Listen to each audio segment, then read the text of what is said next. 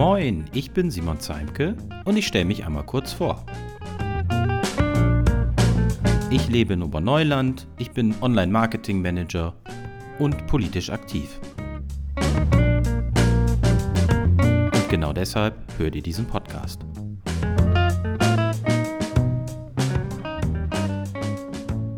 Ja, herzlich willkommen mittlerweile bei Folge Nummer 6 von meinem kleinen Polit-Podcast für Oberneuland. Wir hatten heute wieder Beiratssitzung. Worum ging's? Es ging um einen kleinen Sachstand zu den Schulen in Oberneuland.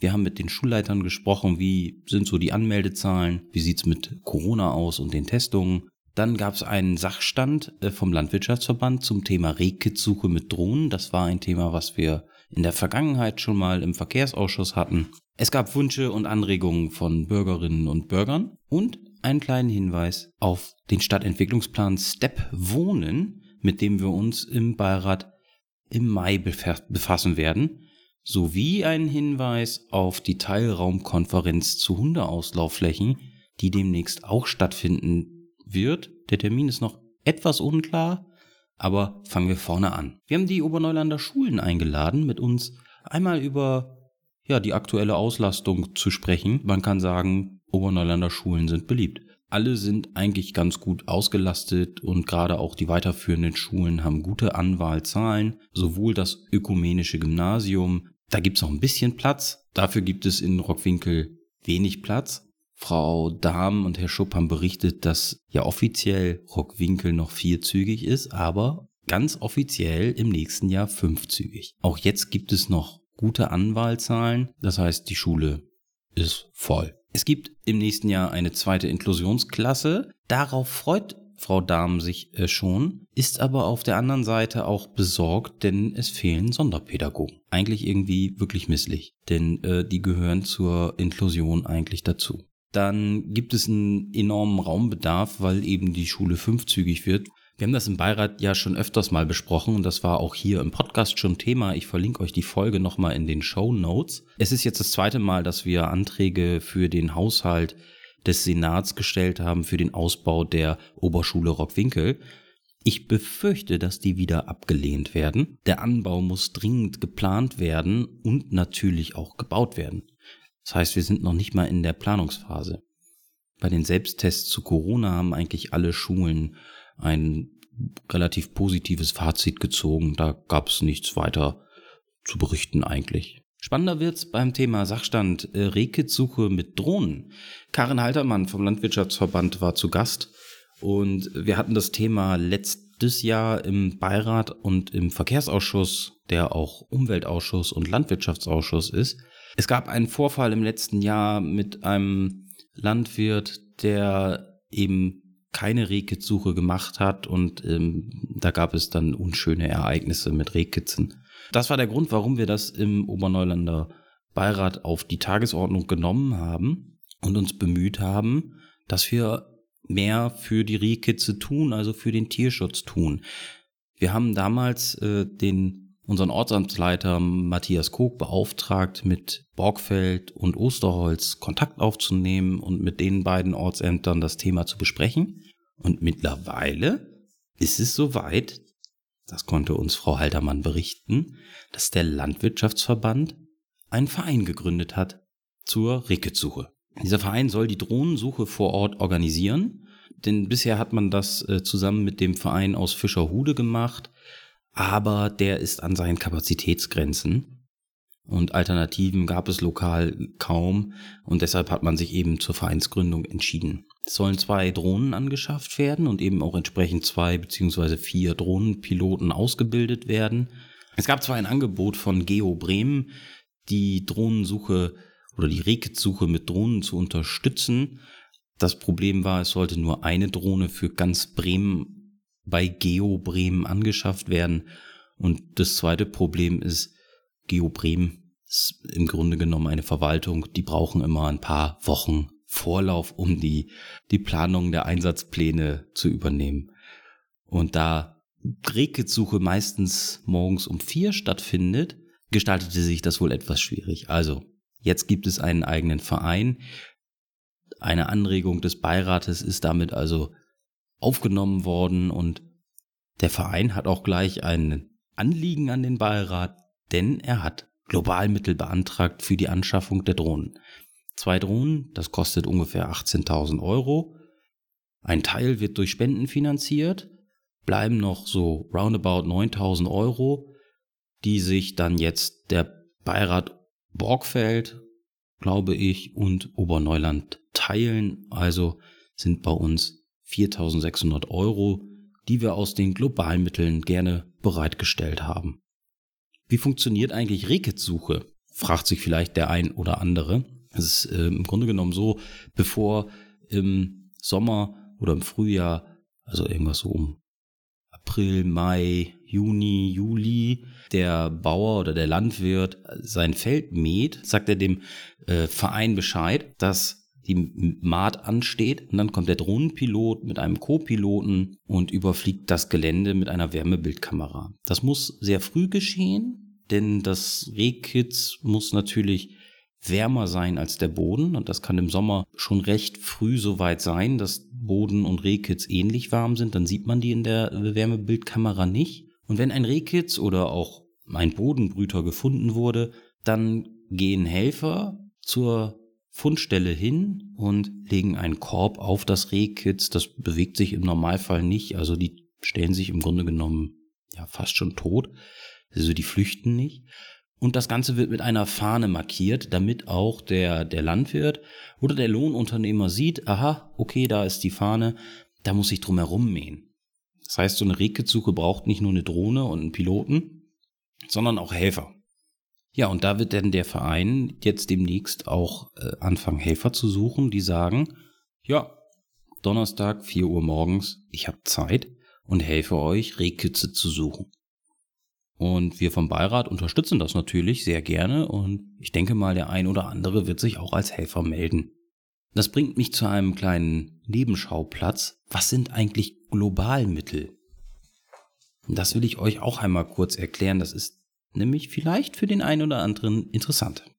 Globalmittel äh, stehen den Beiräten äh, zur Verfügung durch Beschluss der Bürgerschaft ganz formell zum Beispiel für Oberneuland sind das im Jahr 2020 23.500 Euro. Und zwar sollen die für orts- und stadtteilbezogene Maßnahmen verwendet werden. Und die Beiräte entscheiden über die Verteilung und Verwendung der Mittel quasi in eigener Verantwortung.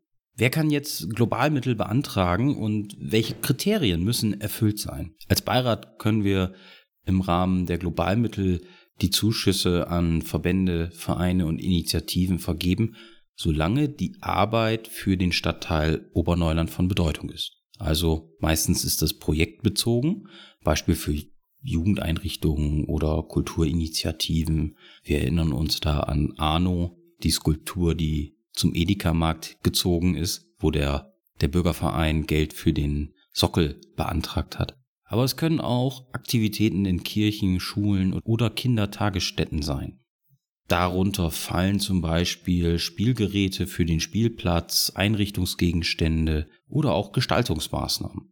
Aber auch Veranstaltungen kann man bezuschussen lassen, soweit sie halt stadtteilbezogen und bürgernah sind. Also die private Geburtstagsfeier, da braucht man keinen Antrag für stellen, das wird nicht genehmigt. Wenn es aber ein Straßenfest ist oder ein Stadtteilfest sein soll, dann kann man da durchaus Gelder beantragen wichtig, und das ist ganz wichtig, bevor der Beirat nicht beschlossen hat, also bevor der Beirat sich damit beschäftigt mit dem Antrag, darf die Maßnahme noch nicht begonnen worden sein und auch nicht beauftragt.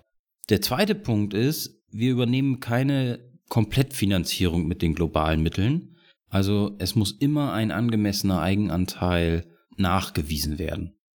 So, und diese Eigenmittel, die können aus, aus Eigenmitteln sein, also wenn ein, eine Kindertagesstätte eben irgendwie Geld übrig hat oder aus Spenden oder auch von Kooperationspartnern kommen.